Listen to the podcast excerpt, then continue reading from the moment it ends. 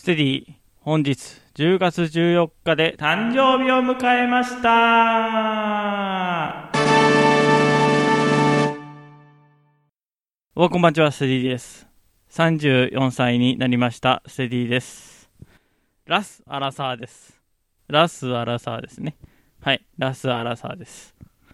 えー、2年間ちょっとね、コロナ禍での年を取ってしまったということで、うん、2年分返してほしい気はするんですけども、まあ、無事34歳になりましたので、10月14日ですね。はい。えー、誕生日を迎えましたというわけです。はい。いやね、まあ、誕生日迎えてって言っても、本当に年と取りたくねえなっていう毎年毎年ですね。はい。もう30、30超えたぐらいからかな。うん。取りたくねえなーっていうふうに、えー、なってますけども まあそういうわけで、誕生日迎えた放送、ポッドキャスト、えー、をお送りしておりますが、ポッドキャスト3年目だっけ ?3 年目の、で、えー、34歳ということで、はい。本当にこれ、な34歳になったからって、んな、なん、何にも、何にも話すことないっすよね。うん。だから、あの、あれか。岡村さん、な、私がラジ、ナイナイオールナイトを聞き出した頃の岡村さんの年齢が34ぐらいとかだったんじゃないかな。うん。まだめちゃイケとかバリバリやられてた頃とかですかね。もう、もうちょっと年取ったぐらいですかね。はい。なんで、ああ、だからそれを考えると、そこまで来たかっていう感じで、はい。ちょっとびっくりしてますけどもね。はい。そういう、な、えー、歴史上の人物とか、有名人のあの時代、えーの年齢に追いつくと、いや、そこまで来たかっていうふうに。ね、あの、漫画のキャラクターの年齢とかはもう、とうに越してますからね。また一年よろしくお願いいたしますということで、やっていきたいと思うんですけども、元気に過ごしていきたいなと思うんですけども、えー10月14日の記念日について、えーちょっと調べたところ、やっぱり10月14日の、えーで有名な記念日というと、鉄道の日。日本で最初の鉄道が開通した日が、1872年10月14日、旧暦で明治5年9月12日であることから、えー鉄道の日、10月14日が鉄道の日とされましたと。はい。いやまあ、あの、だからといって、だけなんやっていう ことはあるんですけども、まあ、この日になると、なんか、鉄道関係の、えーイベントとか、あのー鉄道のあるところでは多くなったりしてますね。ジャックインレーベル音楽とポッドキャストの融合イベント「シャベオン」「エフェロンチーノウォーバードライ」「トゥトゥ」「大大だけな時間」「クー」「徳マスたけし」2022年11月5日土曜日京都トガトガお問い合わせはクマジャックインレーベルまではい。えー、で、10月14日誕生日の有名人を探そうということで、まあ一部抜粋してきましたと。えー、1867年、えー、誕生日の、えー有名人は、えー俳人の、えー正岡子規。あの、子規は日本に野球が導入された最初の頃の熱心な選手ということで、だからこれ知らなかったですね。え、まさか10月14日だったんだっていう。で、あと、えー1917年、えー生まれのトニー・タニ。コメディアンですね。はい。えーサイダンスなどの流行語を生み、日本語と英語を混ぜたギャグで一世を風靡した人物と。えーサイダンスマンボとかって言って、えっ、と、岡村隆史のオールナイトニッポンで、サイザンスマンボとかって言って、そろばんクイズかなんかで、あのそろばん振ってましたね。その時にかかってたのがサイザンスマンボだったはずです。と、続いては1946年。えー生まれは、えー松並健志郎、えー元水かけ議員の人ですね。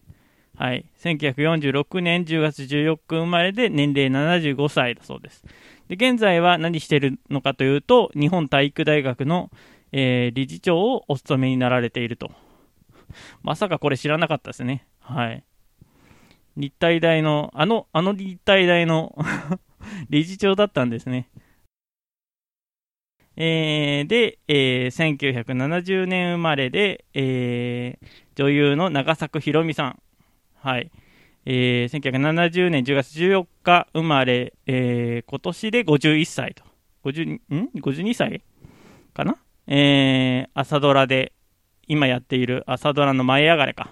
で、ヒロインの母親役を演じていますと。51歳ってビビってるっていうトレンドがすごい、あの、上がってましたけども、最近。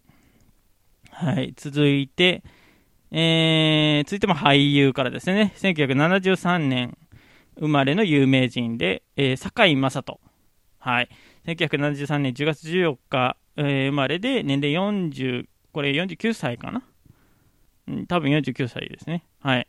えー、半沢直樹やリーガルハイ、真田丸といえばこの人っていうことで有名な俳優さんが同じ誕生日です。はい。えー、1975年、えー、海原康代さん、えー、安友の、えーと、でかくない方ですね。でかくない方で。47歳かな。ですと。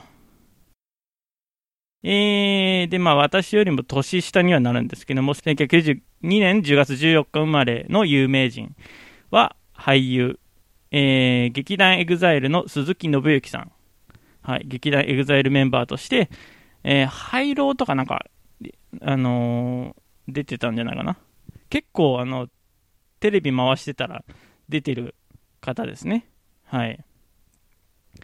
で、続いて、1994年10月14日生まれの有名人、えー女優でファッションモデルの清野奈々さん。はい。えー最近、えー結婚されて、旦那が俳優の生田斗真っていう。斗真この畜生っていう。ね、清野奈々さんが同じ誕生日だったっていうのは最近知ってびっくりしましたね。はい。そして1996年の、えープロ野球選手として、太田光選手、えーですね。えー東北楽天ゴールデンイーグルスの、えープロ野球選手で、右投げ右右打ちのキャッチャーと。はい。今、ブレイク中の、売り出し中の太田選手ですね。はい。爆笑問題の太田光と同じ、えー、書き方をするって、漢字を書くって。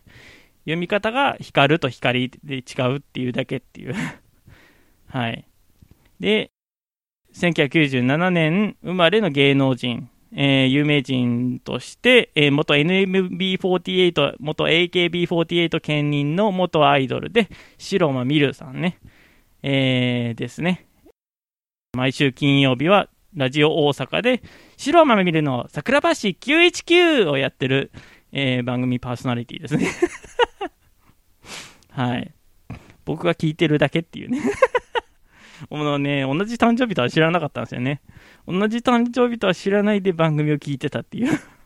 びっくりしたっていうね。はい。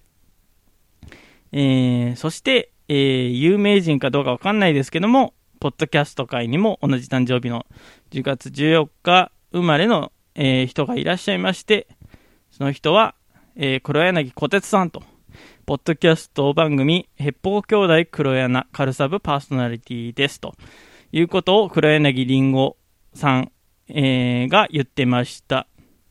何かが起こる10月14日。曲です。このラジオの後に聴いてほしい、ステティが今聴いている曲を紹介するコーナーです。ご注意ください。怪力ベアフィーチャリングフラワーで、ベノム。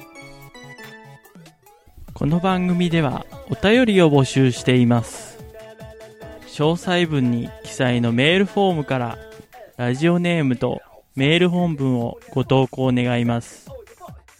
またツイッターハッシュタグ SS ステディでも募集しています。SS はアルファベット大文字でステディはカタカナでお願いいたします。皆さんからのお便り待っております。